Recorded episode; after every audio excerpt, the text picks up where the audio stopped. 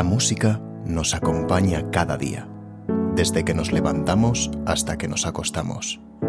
La música nos hace sentir, nos hace vibrar, nos eriza la piel, nos hace bailar, reír y llorar. Es nuestra mejor compañera y sabe qué decirnos en cada momento. No hay nada como la música.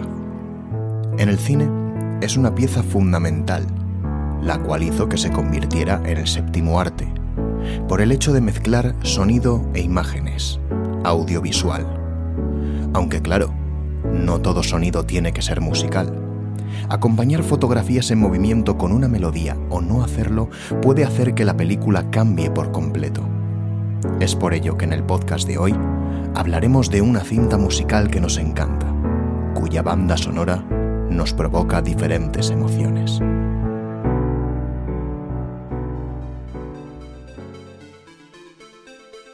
Hola, muy buenas, ¿qué pasa? ¿Qué tal que hay viciosillos y viciosillas del cine y de la música? Eh, aunque obviamente si amáis el cine debéis amar la música. Como decíamos en esa pequeña intro, eh, la música es una de las cosas que componen el cine y en cierta manera eh, la música es lo que muchas veces nos hace sentir, ¿no? Sentir esas mariposillas o escalofríos cuando estamos viendo una película. Hoy hablaremos de Sing Street, eh, un drama musical eh, que a mí personalmente me fascina, no solo por su banda sonora, sino por su magnífico mensaje. Así que si queréis deleitaros eh, y deleitar a vuestros oídos, no solo escuchándonos, sino también disfrutando de gran parte de la música que compone la cinta dirigida por John Carney, pues no le deis al pause. Soy Juan Angalindo, bienvenidos y bienvenidas, esto es Puro Vicio.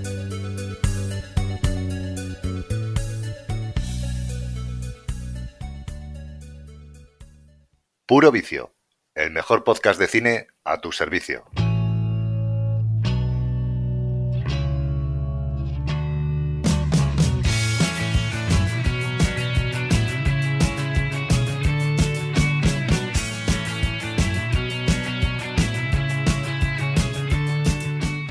En el Dublín de 1980, la recesión económica hace que Connor cambie la comodidad de la escuela privada en la que estudiaba por un centro público donde el clima es más tenso.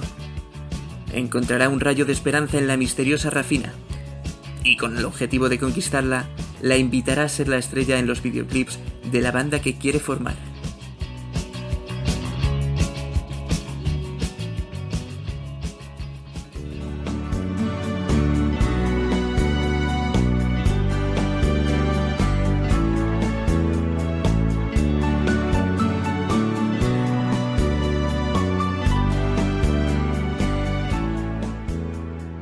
Bueno, pues hola a todos y a todas de nuevo. Arrancamos con uno de nuestros podcasts, como comentaba. Hoy hablamos, eh, hablaremos de Sink Street, que es una producción mitad irlandesa, mitad británica, eh, escrita y dirigida por John Corney.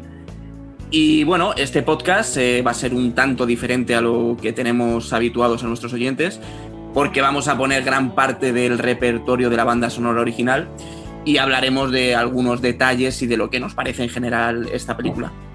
Eh, ¿Quiénes me acompañan hoy? Pues eh, tenemos eh, a quien si no, ya le habéis escuchado también en, esa intro, a Alberto Saba. Hola Albert. Muy buenas. Pues aquí estamos, muy contento de hablar de esta peli, porque para los que somos músicos es una peli que yo creo que de obligado visionado, vamos, sin ninguna duda como todas las de este hombre.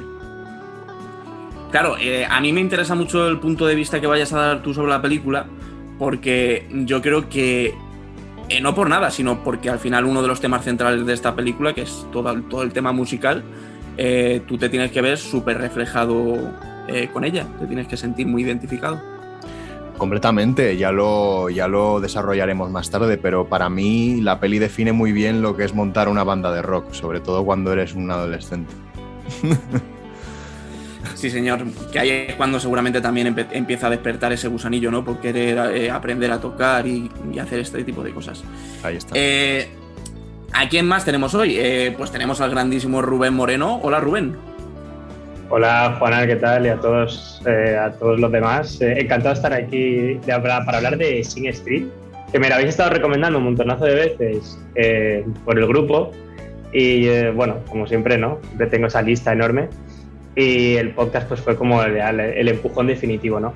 Dije, venga, va, vamos a verla y ¡buah! vaya sorpresaza me, me llevé porque me, me, quedé súper a gusto. O sea, acabó la película, bueno, y durante toda la película estuve como muy, muy feliz y acabó la película y dije, ¡buah! ¡Cómo mola! ¡Cómo mola la vida! Que me encanta a mí. Pues sí, sí, que yo creo que es otro de los mensajes también de, la película. Y fíjate que al final Connor eh, no lo pasa bien, o sea, realmente no es una película eh, que tenga una trama que dices, ¿no? Es súper idílico para el protagonista, ¿no? Yo creo que es eh, casi todo lo contrario, pero lo, trata de una manera tan... Bueno, ya, lo, ahora lo, hablamos y lo desarrollamos, como dice Albert. Voy a terminar de presentar al equipo de hoy porque hoy viene a, divertirse, como dirían en el hormiguero, ¿no? Eh, a divertirse a puro vicio Gustavo Fernández. Hola Gustavo, ¿cómo estás? Hola, buenas Juana y a los demás, muchas gracias por invitarme y más en un caso de una película que me vi hace unos meses, aunque ya mm, paradójicamente la he visto dos veces porque me ha encantado y sobre todo para una persona que ama tanto la música y los años 80 para mí esta película fue un sorpresón, la verdad. Sí, señor. Eh, vamos, estamos, lo primero que estamos encantados de, que estés aquí. Eh, ahora, si quieres, cuento un poco por encima cómo ha surgido eh, tu presencia aquí en, Puro Vicio. Lo primero que voy a hacer es recomendar el perfil de Letterbox de, nuestro amigo Gustavo, que es Movies Gustis. como, como sonaría, o sea, movies como películas, y Gustis como suena todo junto. O sea, si queréis seguirle y tenéis Letterbox, pues no dudéis en hacerlo. Y porque a, mí me encanta también todo el tema este de, críticas, aunque yo soy más de Fin Affinity, ¿eh? Sé que está muy de moda Letterbox lo está pegando fuerte, yo creo, ¿no? Sí, Letterbox, yo sobre todo me hice de ella porque, em, sobre todo porque a raíz del grupo en el que estoy y en el que estás tú también, Juanan, pues claro, muchos tenemos Letterbox y por así decirlo me sentí obligado a hacerme para puntuar las películas y para mm, también para ir, para tener un catálogo de las películas que he visto también. Que quieras que no, también me gusta ver qué películas he visto, y sobre todo qué películas han visto mis amigos también. Eso es lo que me gusta más de Letterboxd. Sí, llega un punto además en el que dice, joder, esta película la he visto, no la he visto, te metes, la buscas y si la has puntuado, dices, vale, coño, a lo mejor lees un poco la sinopsis, lees eh, quién, quién, sale y demás y ya te empiezas a, acordar de algunas cosas. Bueno, pues eh, como contaba, cómo, cómo, surge esta invitación eh, con, bueno, hacia Gustavo. ya lo ha dicho él, lo ha adelantado nosotros coincidimos en un grupo de Telegram donde hay mucha gente que colecciona eh, sobre todo películas en, Blu-ray y que desde aquí les, mandamos un saludazo a todos. Y, nada, pues eh, el otro día charlando, efectivamente, yo en el, grupo eh, propuse que si alguien quería venir a hablar de esta película, de esta maravillosa película, y de hecho mencionaron a, Gustavo, porque debe ser que a Gustavo le gustaba mucho, eh, válgase la redundancia. y, y claro, pues eh, nos pusimos en contacto y nos dimos cuenta que eh, Gustavo estaba, bueno, justo acababa de finalizar, digamos, su colaboración con una página con la que yo también trabajo, que Soy de Cine, con la que también comparto eh, oficio con, eh, con, Rubén, que hacemos tanto podcast como, como críticas, que también les mandamos un saludazo a los compañeros de, Soy de Cine. Y pues eso, casualidad, casualidades de, la vida, ¿no? Que, al final también va un poco de esto. Sí, bueno, lo toca quizás un poco de fondo. Yo creo que habla también un poco pues, del destino, ¿no? De las cosas, como dice en una de las canciones eh, Connor. Y bueno, eh, pues como decíamos, bienvenido Gustavo nuevamente. Eh, si queréis, antes de empezar con el programa, eh, quería que Albert nos hablara un poco de toda la gesta de esta película. Y bueno, ya habéis dicho lo que os parece la película. A mí la película la vi hace no sé cuántos años fue, pero, pero vamos, recuerdo perfectamente el día que la vi. Me, da pena no haberla visto en el cine, no sé si llegaría en su momento, eh, porque creo que al final todas las películas estas que tienen la música de fondo son pues casi imprescindibles, diría, para verlas en el cine. Yo creo que se siente mucho más todo. Y, bueno, tampoco le hizo falta, o sea, la vi en casa y pues en cuanto la vi, me la compré en Blu-ray, por supuesto. y la tengo mucho cariño. He de decir que no me... Este directo no me fascina, que ahora vamos a hablar de él como comentaba. Eh, no sé ya al ver si lo tienes todo listo para que empecemos a hablar de este, eh, de este señor, eh, de... mm, ¿Cómo se llama? John Eh, Carney. John, Car- John Carney, eso es, perdón. Pues sí, ya lo tengo preparado. Y bueno, como algunos ya sabréis, eh, esta peli Sin Street eh, comparte trilogía espiritual, yo lo llamaría así, con Once de 2007 y Begin Again de 2013. Que eh, las tres son de- del mismo director, John Carney. ¿Quién es John Carney? Pues John Carney es un tipo que nació en Dublín en 1972 y empezó tocando el bajo en una banda de rock llamada The Frames, que casualmente, eh, si no me equivoco, aquí igual me estoy columpiando, el vocalista de dicha banda fue el protagonista de Once, eh, la primera peli de esta trilogía espiritual de la que hablamos. Y ah, bueno, aparte también se encargaría de dirigir algunos de los videoclips de, ese mismo grupo, por supuesto. Yo estaba, estaba bastante claro que este tío eh, se dedicaba a la música de alguna manera porque la forma de la que la tratan sus pelis es muy especial y es desde un punto de vista en el que se nota que, que la ha vivido desde dentro, eso desde luego.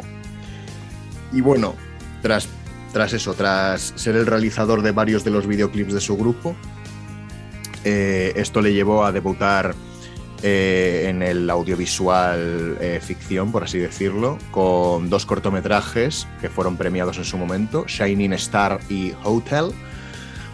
Eh, y tras esto, eh, junto a su amigo Tom Hall, el cual eh, mm, sería el codirector de muchas de sus películas de después, escribió y dirigió November Afternoon, su primera peli, la cual ya tenía ciertos tintes de lo que sería su posterior cine. Ahí ya se empezaba a, ver un poco cómo era la chicha. Y bueno, después hizo Park, una peli sobre la pedofilia. En 2001, eh, junto a su amigo, eh, fue el codirector de On the Edge, en la que salía nuestro querido Cillian o Killian Murphy, no sé, nunca he sabido cómo se dice. Y bueno, tras varios trabajos en televisión y tal, después hizo Zonad, de nuevo junto a Tom Hall. Y ya en 2007 estrenó su pepinazo, que fue Once, película que he visto hoy, por cierto, y yo diría que es hasta mejor que Sin Street. Pero bueno, eso ya lo comentaremos luego. Eh, así como eh, luego, pues se le- ya las pelis que he mencionado antes. Hizo en 2013 eh, Begin Again con Mark Ruffalo y Keira Knightley. Que así como curiosidad, eh, John Carney rajó un poco de, de Keira porque dijo que ni era actriz ni era nada, que era una supermodelo eh, más que una actriz. Pero bueno, luego, luego salió pidiendo disculpas en público por sus palabras. En esta, es- esta es en la que sale Adam Levine, ¿no? Sí, también sale Adam Levine. Y es que, eh, por lo visto en esa entrevista, dijo que Mark Ruffalo muy guay, actorazo. Adam Levine, que no es actor, eh, pues él por lo menos se esforzaba por ser actor, pero que Keira Knightley, meh, mierda. Básicamente es lo que di a entender. Pero bueno, y no, no voy a ser yo quien le quite la razón a este hombre. ¿eh? Y bueno, Es que Keira- Knightley siempre poniendo esa- esos morros así raros que pone. Ah, ah, eh, es, que es Eh, un poco incómodo, ¿no? Tiene, sí, a mí, yo no soy muy fan de Keira Knightley, aunque, bueno, eh, yo creo que era el amor platónico de todos nosotros en Piratas del Caribe, pero bueno. Sí, es posible, es posible. Y bueno, a día de hoy, eh, John Carney es uno de los directores y escritores de Modern Love, una serie de Amazon, eh, además de su productor ejecutivo, la cual no he visto, pero tiene buenas críticas esa serie. Y por lo demás, eh, podría hablar un poco del reparto, pero es que la mayoría de los que salen son chavales que han hecho tres pelis. Y una de ellas es Sin Street.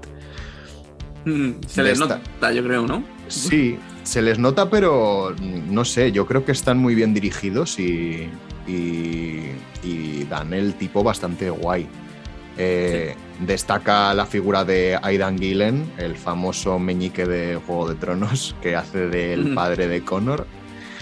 Y por destacar, destacó al actor que hace del hermano, que me gusta mucho. No me acuerdo cómo se llama el chaval, pero, pero está muy bien. El, de Midsommar.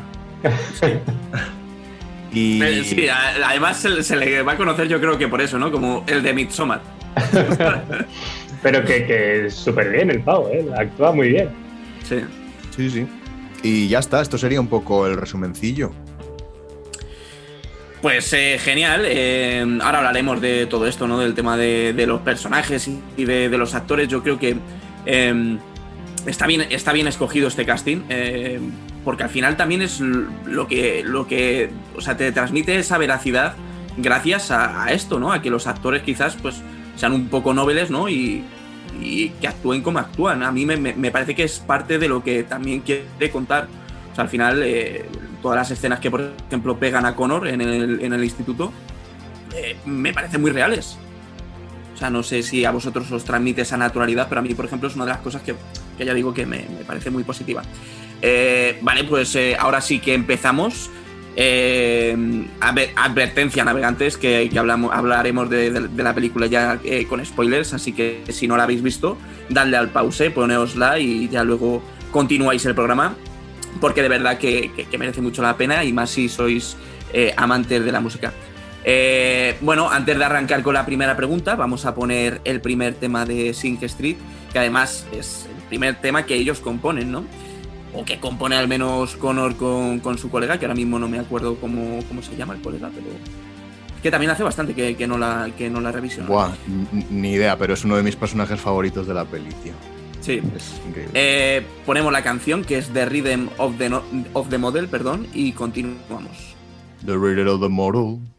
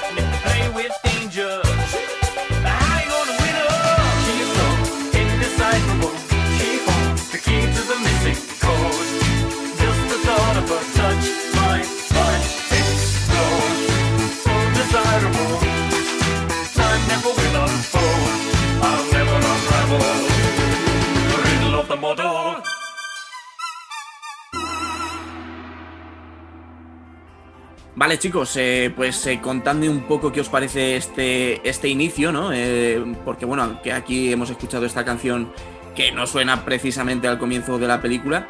quiero que hablemos un poco de, ese, inicio y, que intentamos entender por qué Connor se tiene que cambiar de instituto, ¿no? Y, bueno, también quería que antes de que habláramos de esta primera parte, pues que llegaría, vamos a poner hasta que graban el videoclip, ¿no? Eh, para, que, para situar un poco al, oyente, eh, es cuando se oye esta canción. Eh, ¿qué, es, ¿Qué es lo más loco que, habéis hecho vosotros por amor? ¿Habéis creado una banda de música para conquistar el, corazón de, alguien?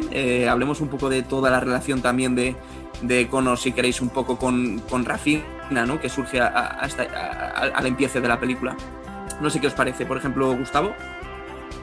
Ok, a mí la verdad, em, desde el principio ya se nos muestra muy bien la relación que va a tener Connor con Rafina, debido a que Connor, desde un principio, se tiene que mudar al instituto este porque mm, los padres no podían seguirle pagando en la escuela privada y entonces se tiene que mudar a la escuela pública, que es entonces cuando empieza también las movidas de que le empiezan a pegar y tal. Y en una de las salidas del colegio en donde está ahora, mm, ve a Rafina em, que justamente vive enfrente y le llama la atención, sobre todo por su look que lleva, un look muy ochentero, que es, creo que es lo que mejor le sienta a la película, ese look tan ochentero que tiene. Y básicamente lo que hace Connor para llamarle la atención de Rafina es fingir básicamente que él tiene un grupo de música para, por así decirlo, llamarle la atención a ella. Porque ella mm, quería ser modelo también y básicamente lo que hace Connor en esa primera escena era como llamar la atención de Rafina, que es cuando empieza de verdad a componer las canciones y es cuando llegamos al momento del primer videoclip. Eso es, es, la chispita, ¿no? Como que la que aviva todo, todo el proceso que, le surge a Connor en, esta película, al menos que nos cuentan.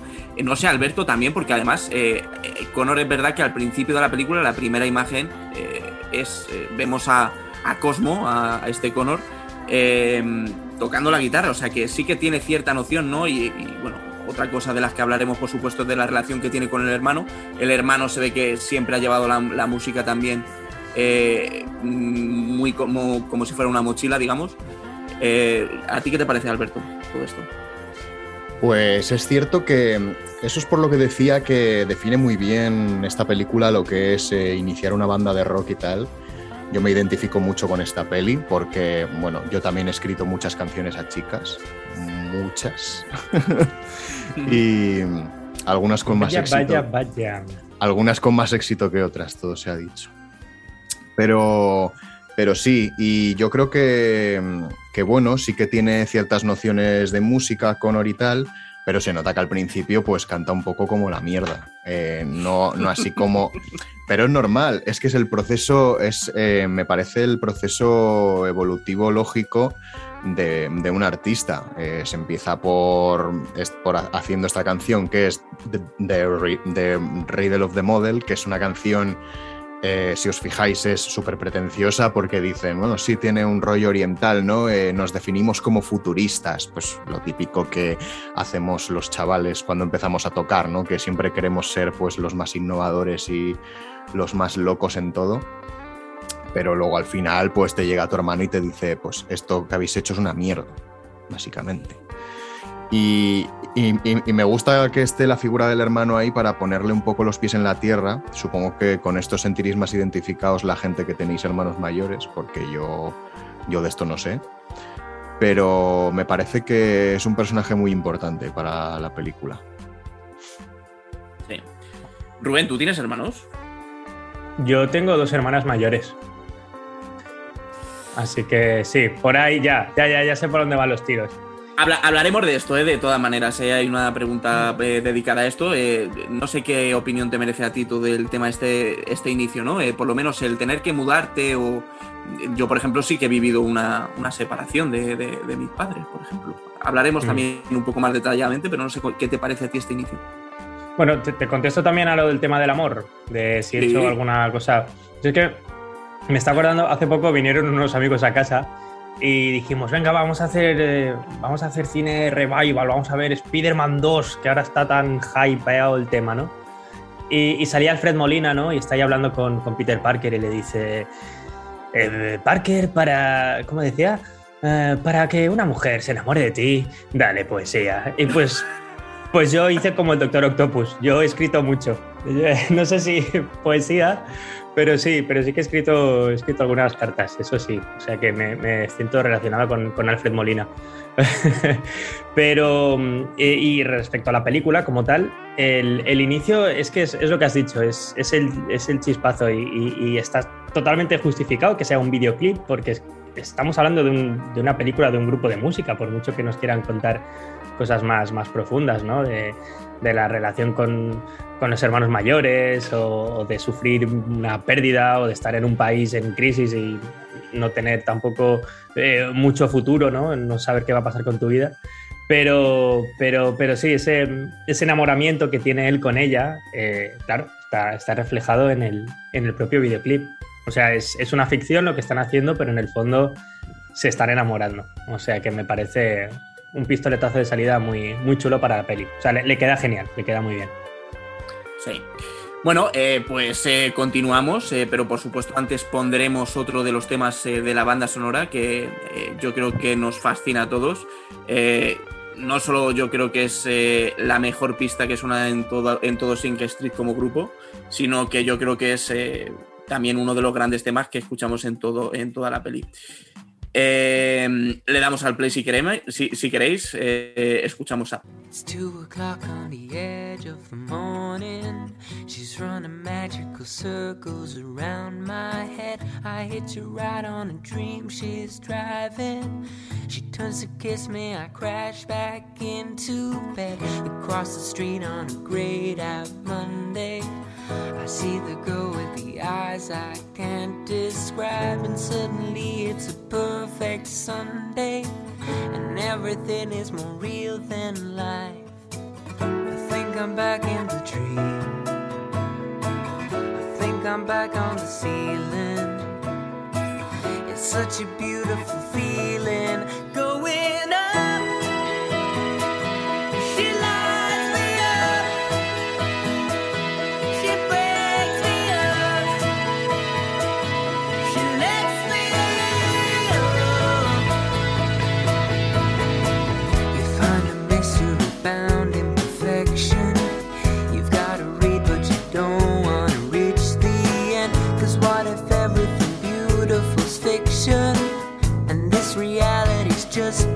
Pretend.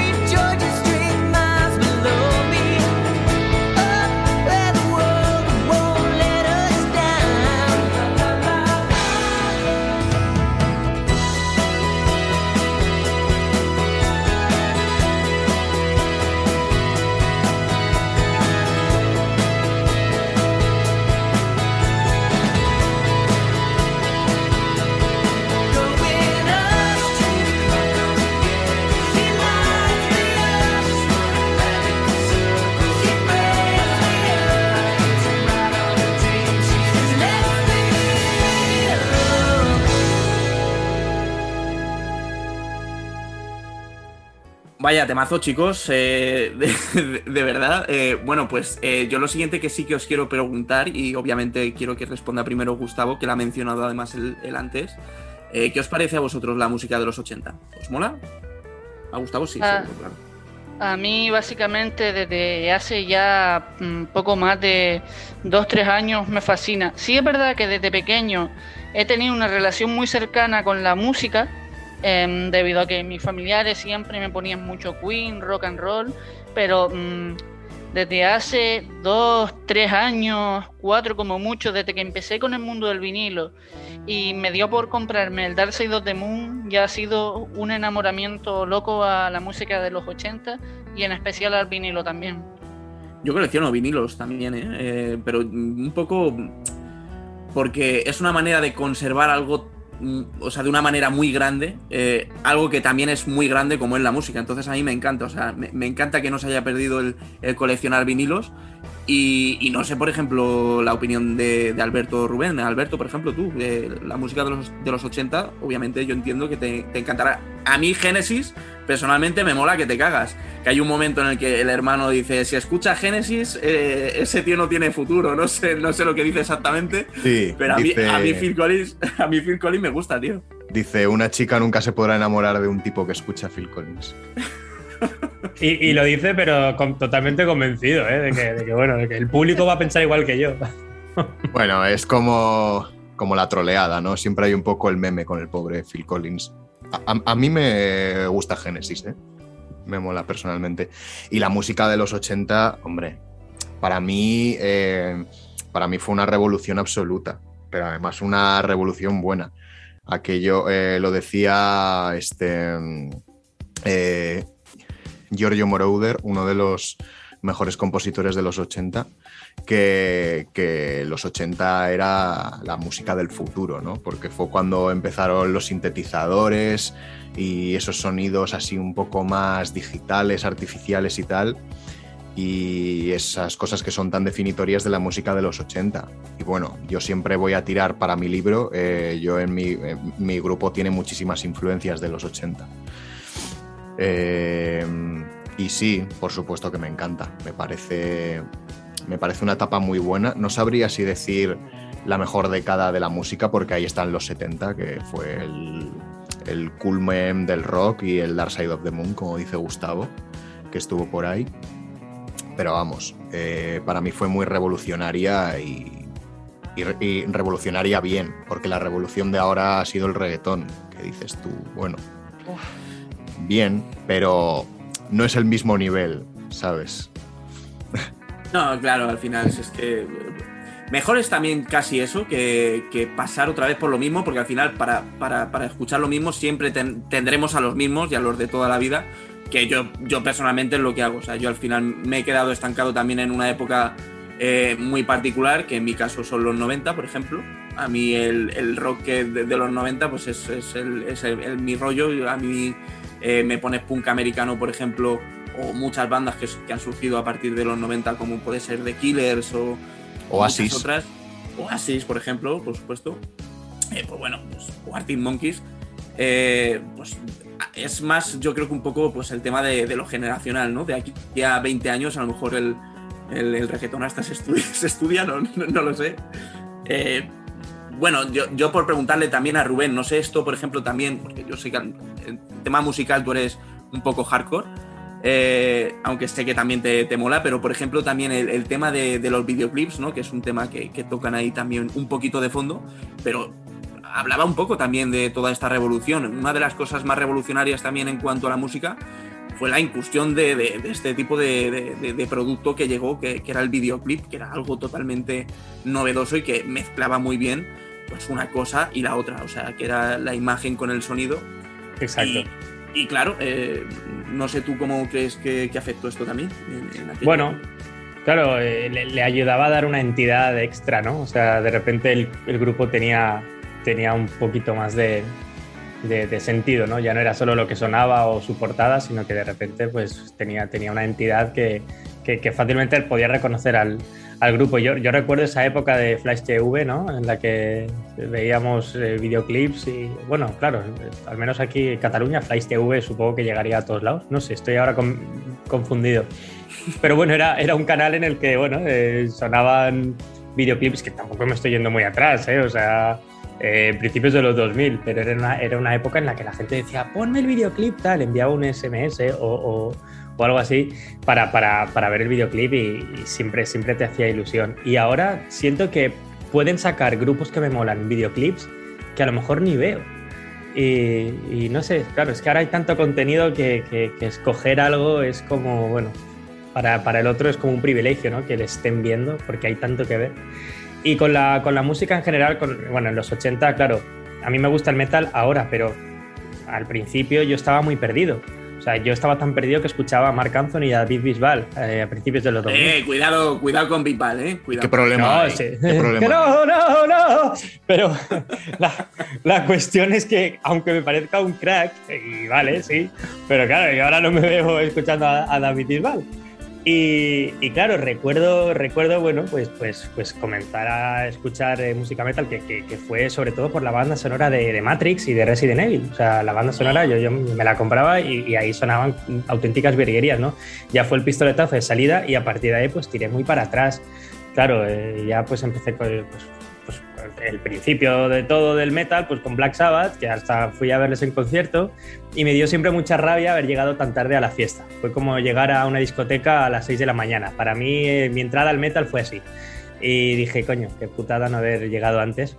Pero bueno, eh, ahí sigo y obviamente los 80, pues, pues claro, en el, en el mundo del metal te, te pones a hablar con esta gente pues, pues vaya locura. Aquí los 80 era una auténtica locura. Encima, con toda la represión que hubo en España, toda esa música que había estado moviéndose por Europa, de repente abrieron las puertas aquí y los que estaban como los archivos en cola, ahí todos los, álbumes ahí esperando y cuando vinieron aquí de golpe, pues claro, hubo, hubo un, boom del metal. Y yo viví la música de los 80 pues, pues en los 2000, más o menos, con un poco de retraso.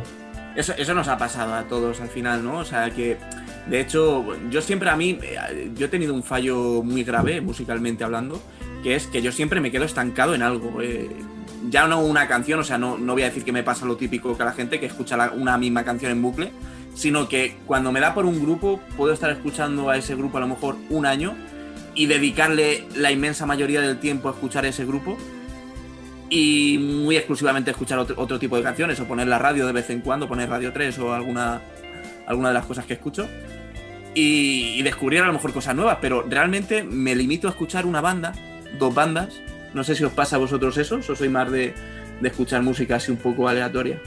Bueno, esta semana he escuchado Sin Street a saco, o sea, tenía la de App tarareando la, puta canción todo el día, o sea... luego, te, estoy imaginando y... sí, ahí haciéndome los cereales por la mañana. Eh, no, no, de verdad. O sea, que a lo mejor en una semana se me acaba el subidón y no vuelvo a escucharlo de un tiempo, pero, pero ahora le, he dado, le he dado caña. A mí me pasa eso también muchísimo. Yo puedo estar un montón de tiempo con una banda en específico. En su momento me pasó con Pink Floyd, me pasó con Led Zeppelin. Y ahora mismo, que no sé si el amigo Rubén es una de sus bandas favoritas así del metal, me estoy iniciando, que me escucho sus tres discos. Lo que pasa es que, claro, mm, los que los estoy intentando, los escucho prácticamente a diario, Linkin Park. Mm, ahora me ha dado por esa faceta mía de intentar introducirme un poco al metal y la verdad, eh, pese a ser... Yo creo que siguen manteniendo ese toque neomoderno, pero a la vez con esa chispa. A mí me encanta Linkin Park. Linkin Park no, deja de ser una boy band, aunque nos cueste reconocerlo, pero, en el fondo empezó como una boy band. Pero claro, fue, fue precisamente como dice Gustavo, fue, una forma de, de, entrar. O sea, mucha gente entró por Linkin Park y a partir de ahí puedes mirar para atrás y decir, bueno chicos, gracias, porque gracias a vosotros ahora pues escucho cosas más raras o grupos que no son tan conocidos, metal progresivo, cosas un poco más complejas, pero todos pasamos por, por Linkin Park y obviamente el que hable de hate de ese grupo mm, está totalmente equivocado. O sea, bueno, obviamente no te puede, no gustarte, pero, pero el, el, carisma que, tenía ese grupo y, lo que llegaron a mover a tanta gente, eso, eso es innegable. Además eh, han participado en, bueno, en el cine, ya sabéis que la banda sonora de Transformers es eh, casi de Linkin Park. Y bueno, eh, yo también soy fanático, es uno de los grupos que se me ha olvidado comentar también. entraría dentro de esa generación también de, de los 90, Linkin Park. Y, es, yo por acabar con, ellos, eh, es un grupo que además a mí me parece que, han evolucionado muy bien, o sea, han sabido reinventarse constantemente con el paso de los años. Y bandas de ese tipo, eh, yo creo que es, es bastante poco común o bastante poco usual, yo creo. Pero bueno, eso es a mí como, como apunte. Eh, otra pregunta ya antes de pasar a la siguiente canción y seguir con las preguntas. Otra de las cosas que os quería preguntar, porque en este, en este momento de la película ya se nos presentan a casi todos los personajes. Eh, no sé qué os parece a vosotros también el tema de eh, tener que hacer amigos nuevos y, lo que os parece este grupo. A mí personalmente, por ejemplo, también el, chavalito este, el, negrito, me encanta precisamente en el videoclip de, de, Riddle of the Model que cuando le está que le quita todo el protagonismo a, a, Connor. no sé qué os parece a vosotros el equipo. A mí la verdad cuando, cuando vi el videoclip, a mí la verdad me hizo mucha gracia, la verdad, porque aparte de cómo estaba grabado también, que se notaban que eran los comienzos y tal, a mí me dio un super aire a los Village People, la verdad.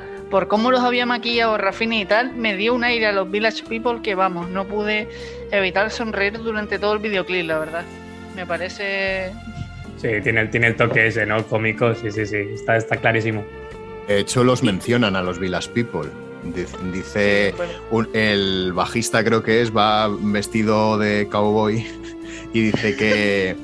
Y dice el otro, pero ¿quién se viste de cowboy para salir un videoclip y tal? Y dice, los Village People lo hacen, no pasa nada. Sí, sí, verdad, verdad. Está, está muy gracioso el grupo. No, y además es que, claro, se, se, hacen, se hacen amigos porque tienen en común su, su, pasión por la música, ¿no? O sea, sí que me da un poco de rabia que la peli no, re, no desarrolle tanto el resto de personajes, o sea, al final el prota es, es, es el, el, chico, el cantante, ¿no? Como tal, pero, pero el resto, pues bueno, no se les no se desarrollan tanto. Pero bueno, entendemos que todos son unos apasionados de la música y que eso es lo que les convierte en amigos luego. Sí, ah, ah. Eh, perdona, Albert, sí. No, sí, yo iba, iba, iba a corroborar lo, lo, que ha dicho Rubén. Yo creo que uno de los puntos flojos de la peli precisamente es que desarrolla muy poquito a, a los personajes de la banda y se centra demasiado en, en el cantante y en el guitarrista sobre todo. Pero, pero sí que es verdad que tiene, tienen todos un carisma muy guay y a todos se les va viendo su evolución como artistas a lo largo de la película. De hecho, eh, bueno, eh, pues es lo que he dicho antes, la primera canción son todos bastante un poco desastres y al final cuando, cuando acaban tocando eh, la de Drive It Like You Stole la de Brown Shoes, eh, joder, ya se les nota un nivel muy, muy bueno. No, no han, han perdurado eh, como banda o ha surgido algo, no se sabe nada, ¿no? Eh, estos chicos, o sea, quiero decir, ¿son ellos quienes interpretan realmente lo, los temas? Yo creo que sí, ¿no? Al menos, por lo menos, el personaje de, de Connor. Hasta donde llego creo que sí, porque he visto algunos vídeos promocionales y, y, algunos clips así de estos que surgen en, YouTube mientras indagas un poco, eh, en los que se ve, el, se ve al actor eh, pues, tocando alguna de las canciones de, la banda sonora. Y, y no sé, me, me, imagino yo que serán ellos. Me, me interesaría saber, saber si, eh, si han perdurado como banda. No creo, sinceramente, pero como al final también todos los grupos que han trabajado con, con este hombre, con el director de la película, eh, siempre han estado tan ligados con la música, pues que yo sepa, no. O sea, me, me, faltaría investigarlo, pero supongo que habrá pasado un poco como con la peli de School of Rock, no sé si os acordáis. Sí. que también había, había, Tenía un rollo parecido la peli, también era un grupo de chavales que tocaban y de ellos tampoco se ha vuelto a saber nada. Creo que hace poco hicieron como una especie de reunión y tal, no sé si a lo mejor en un futuro harán lo mismo con esta peli, pero que yo sepa, no, no han prosperado como banda. Será básicamente para la película, seguramente. Eh, yo igualmente, eh, los chicos a mí la verdad es que me parece que quedan muy bien en pantalla. Eh, en los momentos también en los que nos encontramos la banda sonora que se, escuchamos temas de, pues de Duran Duran, de Phil Collins también suena por ahí algún tema de fondo.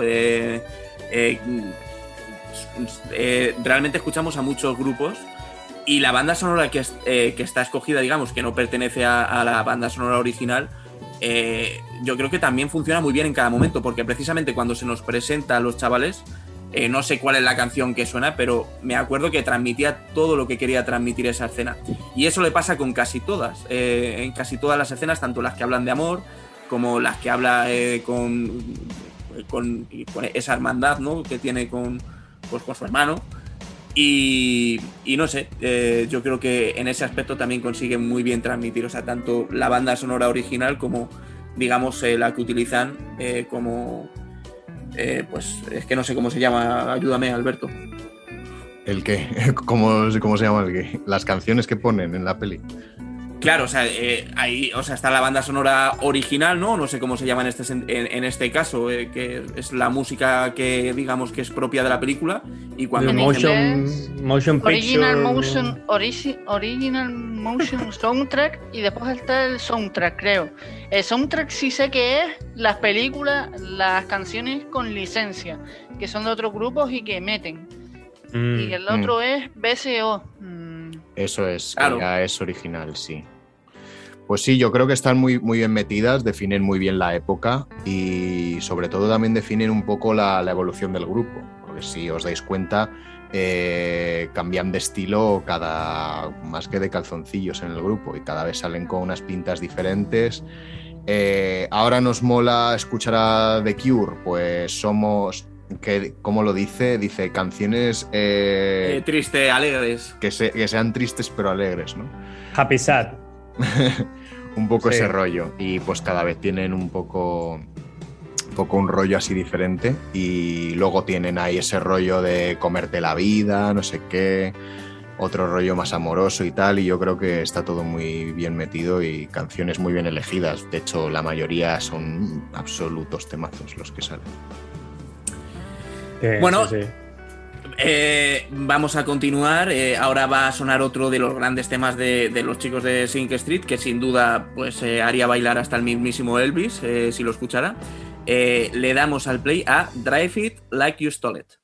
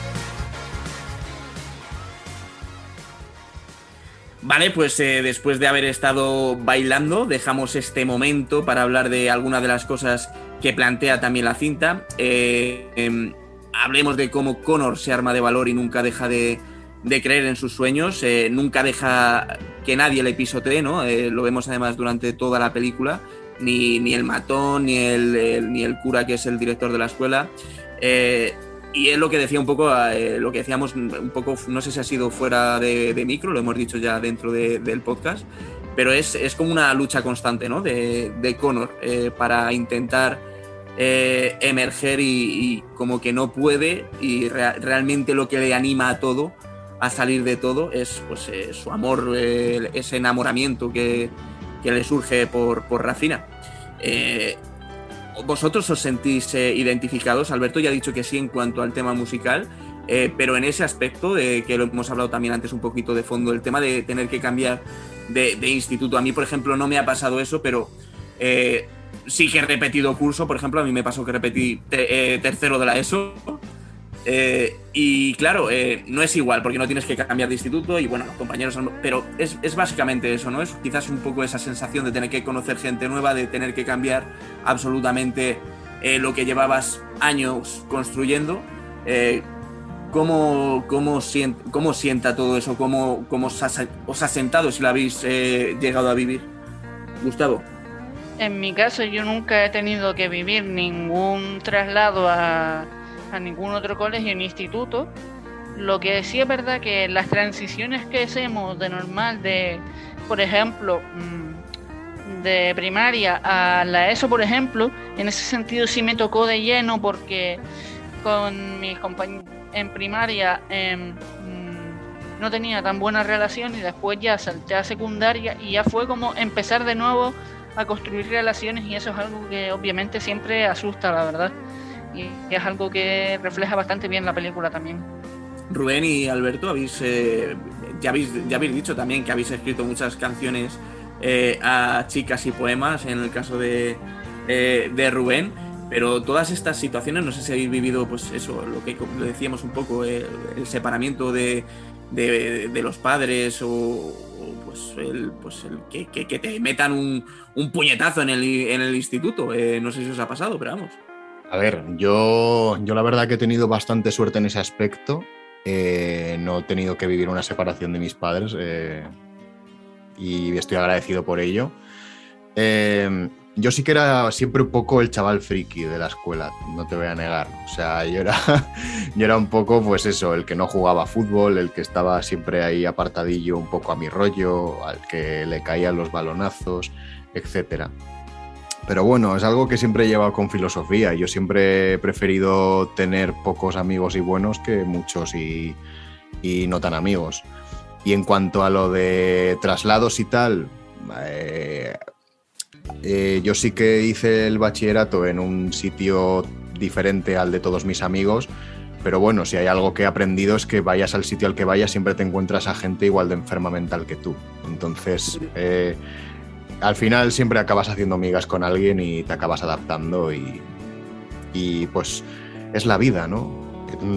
También me he cambiado de ciudad. Yo, yo estoy viviendo ahora en Madrid, pero yo he vivido toda mi vida en Zaragoza y bueno, lo llevo con filosofía.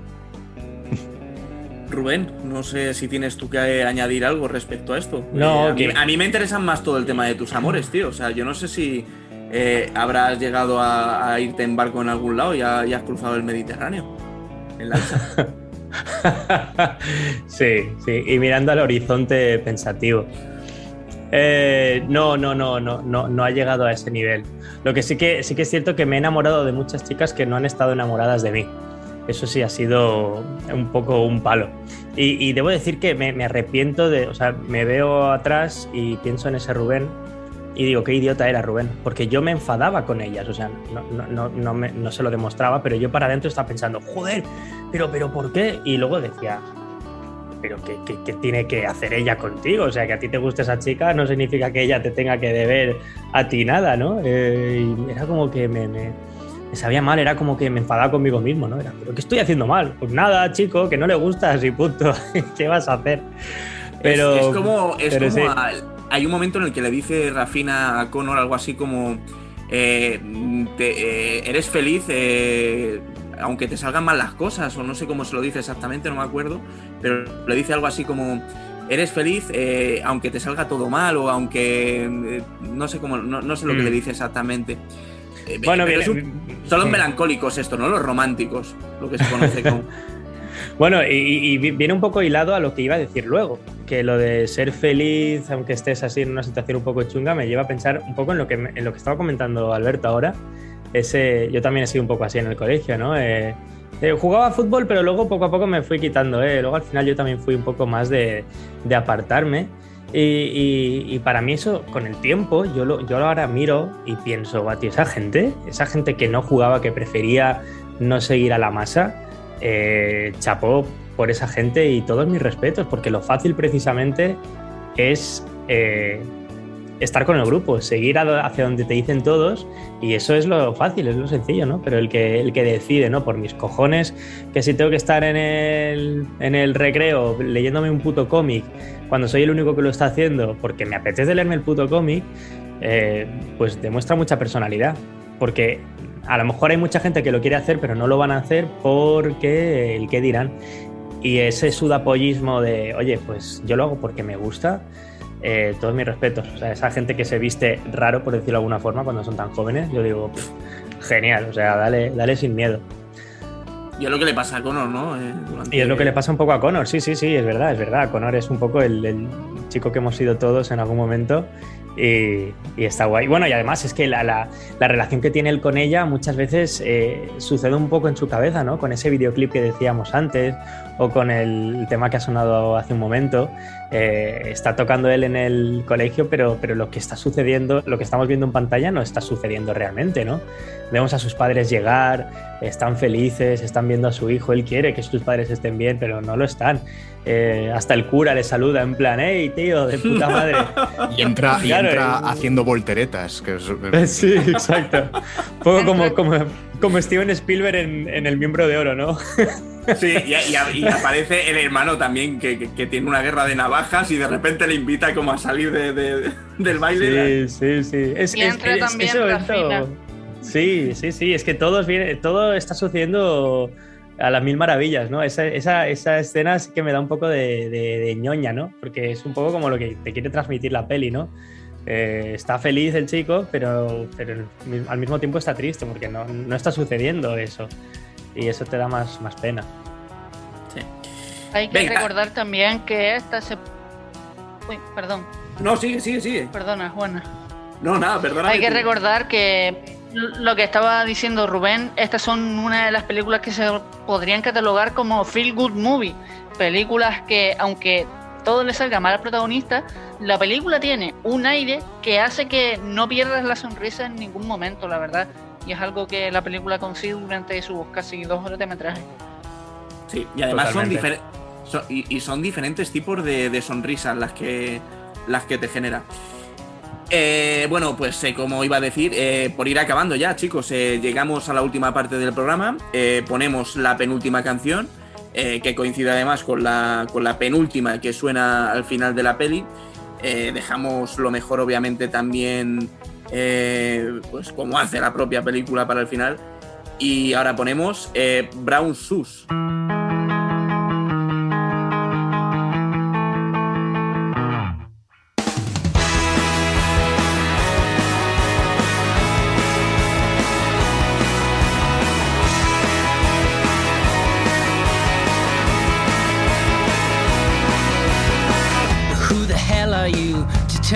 To do. You wear a dress and tell me not to wear brown shoes. You think you're man enough to wash the makeup off my face right now. But don't you know the bigger that they are, the harder they fall. And the boots on the other foot now. Buckle up, we're taking you down. See your curtains falling, so take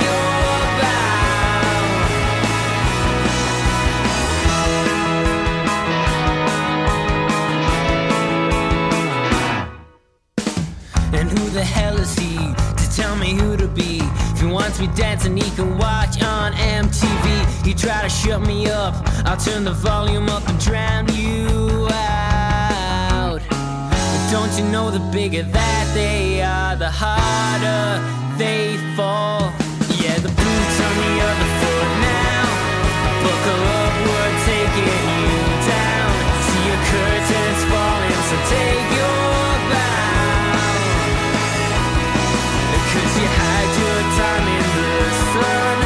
And it's no use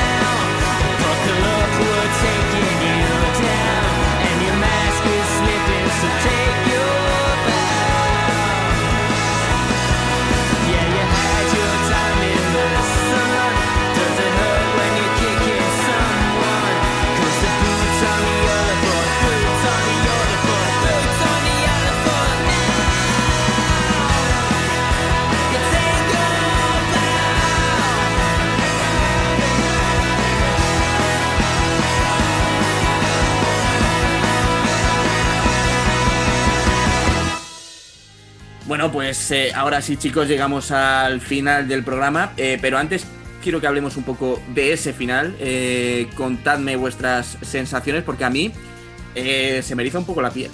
o sea, mirar, a, mí que no me gusta el Adam Levine este, la verdad no me gusta nada Maroon 5, pero esta canción con este final, para mí es un momento absolutamente mágico. Sí, me está apeteciendo verlo otra vez ahora. Pero bueno, decid, decid vosotros, que yo acabo de hablar. A mí directamente me dieron ganas de levantarme del sillón donde la estuviera viendo, el ordenador, incluso cuando la volví a ver en el proyector, vamos, me dieron ganas de levantarme. Y cuando la volví a ver en el home cinema, la verdad que, vamos, es una escena que hace que te vengas completamente arriba. Albert, ¿te gusta a ti Eh, Adam Levine? Bueno, o sea, no es muy santo de mi devoción, pero sí que hay canciones de, de su grupo de, de Maroon 5 que me molan bastante. Tiene bastantes temazos. Hay una que se llama eh, This Love, Sab- sab- sabréis cuál es seguro, es un temazo. La de... This love has made Ah, sí. Ese tema está muy guapo.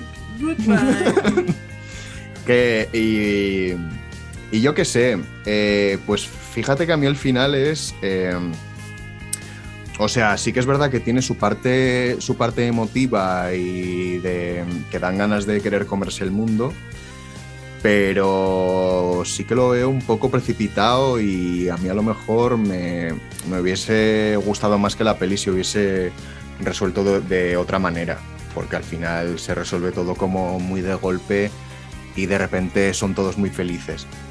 Pero bueno, No, se, no se acaba de resolver al final, ¿no? O sea, sí, porque al final, al final nu- nunca vamos a saber si realmente les va bien en Londres, si se dan la hostia, si llegan, si llegan siquiera. si, si Pero llegan. chicos, no es, no es necesario, Alberto. O sea, precisamente eh, eh, el chico está siguiendo un sueño.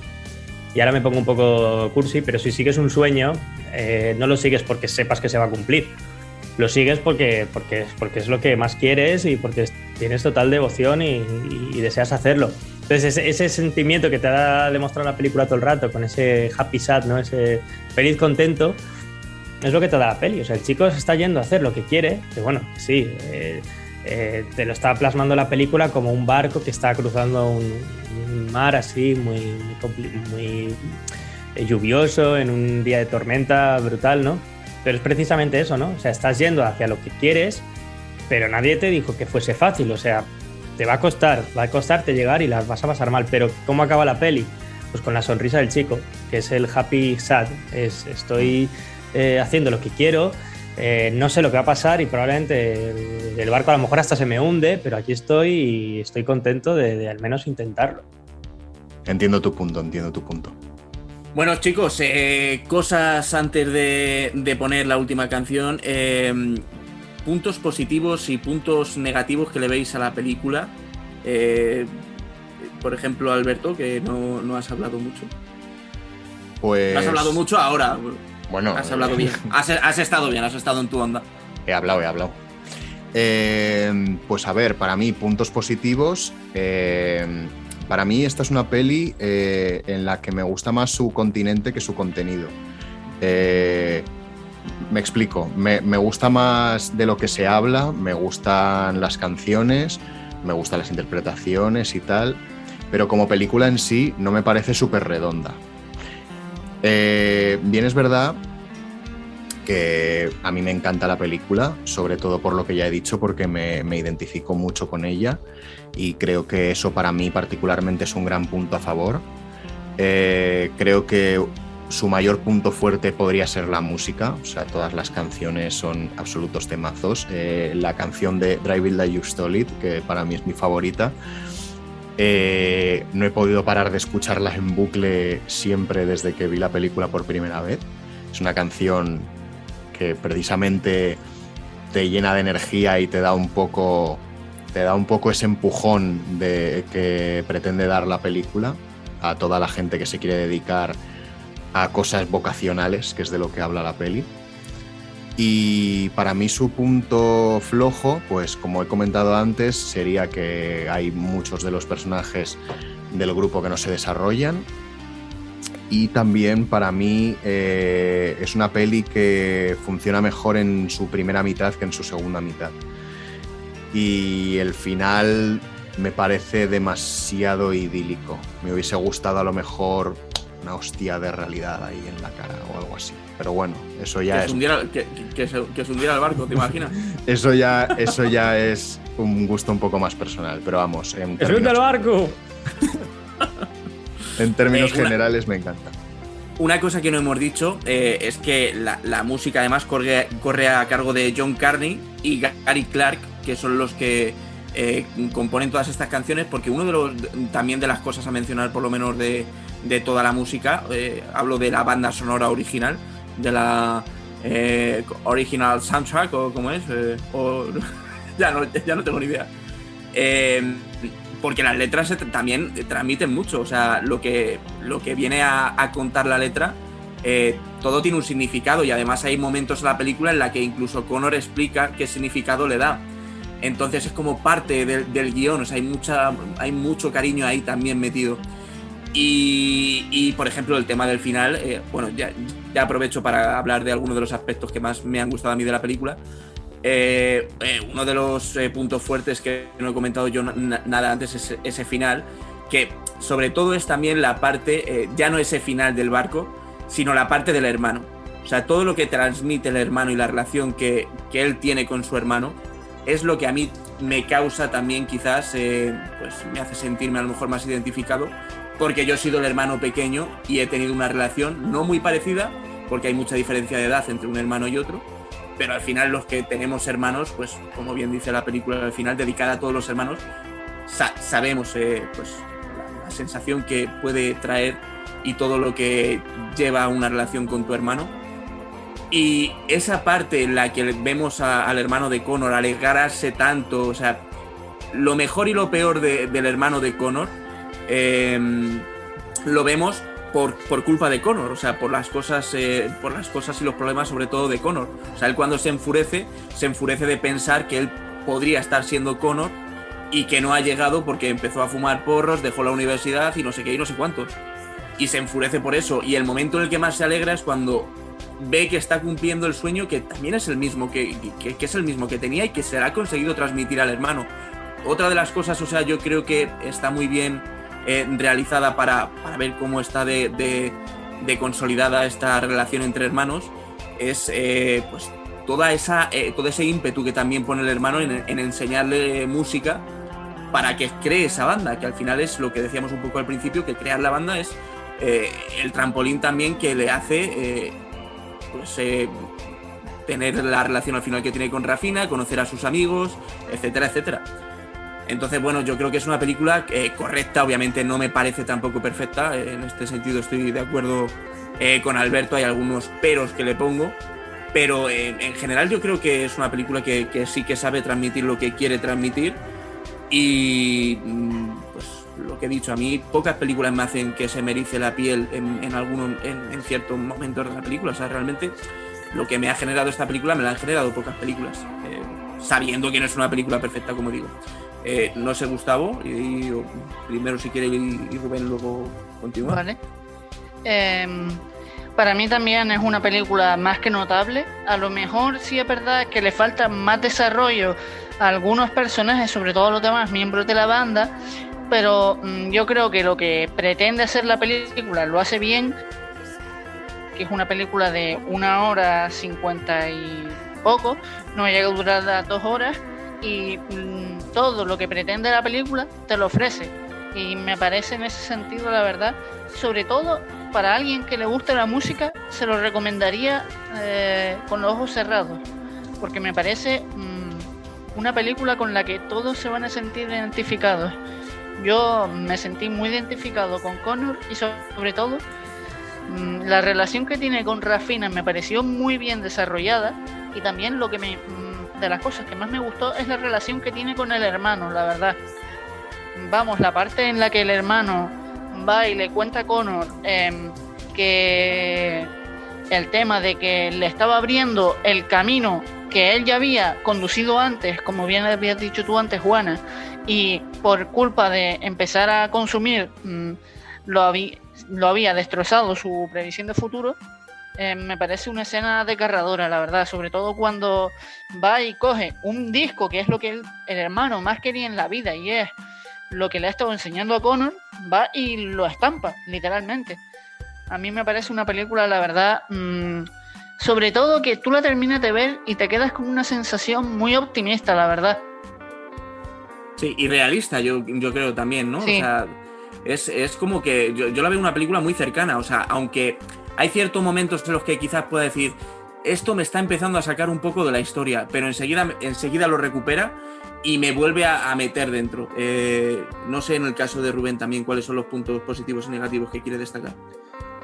No, es que me, cuesta a veces sacarle puntos negativos a las películas en general y un poco en, la tónica de lo que estabais diciendo. Eh, la, la, película se, se, aguanta muy bien con lo que quiere contar y en el momento en el que podamos notar ciertas carencias como el tema del desarrollo de los personajes o algunos clichés, ¿no? Como la, la chica súper guapa, soltera, que tiene que ser rescatada porque está con el abusador o porque está con el chico pero es que al final eh, la, la, peli te lleva por otros lados, te, te, está contando esa relación que tiene el, el hijo con el niño con, con, sus padres, ¿no? El, el, la relación que tienen los padres se ve como, como de reojo, pero, pero siempre está muy presente, ¿no? Ese niño que está totalmente desatendido, que, que, que bueno, solo cree en él, nadie más cree en él, o sea, es, él está solo en el mundo y, y ahí está su hermano, ¿no? Eh, convencido de que, de que lo va a lograr. Entonces dices, buah, tío, si es que para qué ¿Por qué necesito saber cómo se llama el batería o cuáles son las, el pasado de esos personajes si, si me está hablando de una relación de hermanos ¿no? y, y, de una situación de crisis de todo el país eh, y de un momento en el que están como todos los, los, sueños perdidos, pero aquí está Connor que está decidido a, a tener, a tener su grupo. Así que eh, esas carencias al final tiene que ser carencia cuando la película te, la, te quiere desarrollar algo y al final no lo consigue, pero es que la peli va por otro lado, va por otro lado, así que no, no, no hablaré de sus puntos negativos porque no, no me parecería no me parecería justo. El, el, la escena del hermano, del, del monólogo. Puedes hablar de ellos, ¿eh? Puedes hablar de ellos. no, no, no, de verdad, de verdad. De verdad, que es que me, me puede la historia del hermano.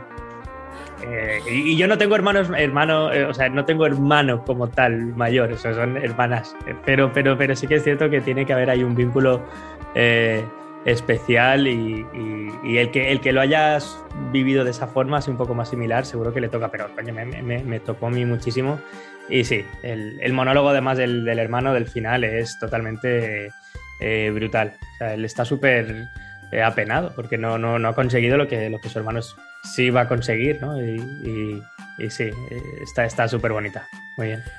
Claro, yo creo que al final eh, los tres puntos a destacar de, la película son los que pretende, yo creo que también desarrollar más durante todo el metraje, que es la relación con Rafina, eh, todo el tema, toda, toda, la música, todo el apartado musical y la relación con el hermano. Al final la película está dedicada a todos los hermanos del mundo y yo creo que en esos aspectos eh, la película cumple con creces, al menos bajo mi punto de vista. Bien es cierto que pues a lo mejor puede faltar desarrollo de personajes, como dice quizás eh, Alberto, pero claro, eh, no, no, nos está contando una película sobre la amistad. La película no va de eso, eh, va de otra cosa. Entonces, bueno, eh, obviamente a mí me hubiera gustado que la película hubiera durado dos horas y media y que hubieran contado también mucho más de, de la banda, porque lo decía también Alberto, todos desprenden una carisma que es bestial y eso quizás también es otro punto de los puntos fuertes, ¿no? Eh, la, elección tan buena del casting, que lo decíamos un poco también al principio, ¿no? Que a pesar de que pues, estos chicos no hayan actuado nunca, eh, oye, se desenvuelven muy bien porque lo que quieren transmitir es eso, ¿no? Los inicios en una banda de música, que pues al final todo tiene que ser puro nervios, el conquistar a una mujer, eh, una chica en este caso, eh, que es eh, mayor que tú, que es mm, más guapa que Connor, eh, perdón, perdona que le diga a Connor. Entonces, todas esas. O sea, yo veo a Connor así mirar dubitativo a la hora de grabar el videoclip y me lo creo por esas cosas. Porque realmente es lo que yo creo que.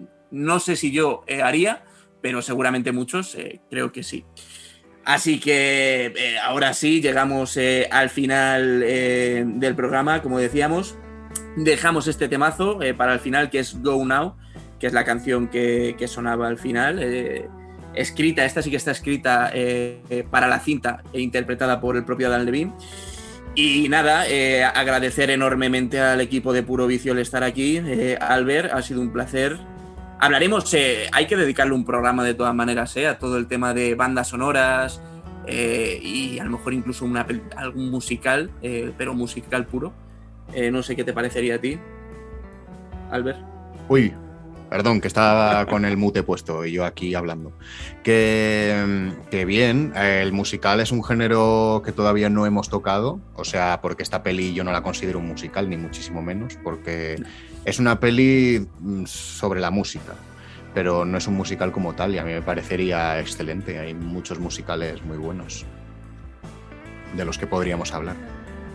Vale, pues eh, toma- a mí el de las bandas sonoras también me gustaría mucho, ¿eh? Eh, aunque se van a estrenar cosas importantes durante esta segunda temporada eh, que a mí musicalmente me parecen de lo mejor dentro de, del, del mundo del séptimo arte, no voy a dar muchas más pistas.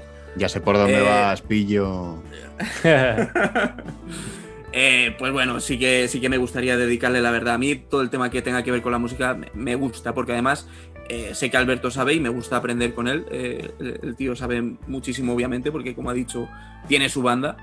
Eh, y bueno, por supuesto, gracias Rubén también por estar hoy con nosotros. No, a vosotros. Curioso el tema de decir que el tema del musical es, es un tema que no hemos tocado, ¿no? Tiene gracia, ¿no? O sea que un, un placer estar aquí hablando con vosotros eh, y de esta película que me encanta, Sing Street. Eh, una de esas pelis que, que voy a recomendar mucho, mucho, mucho.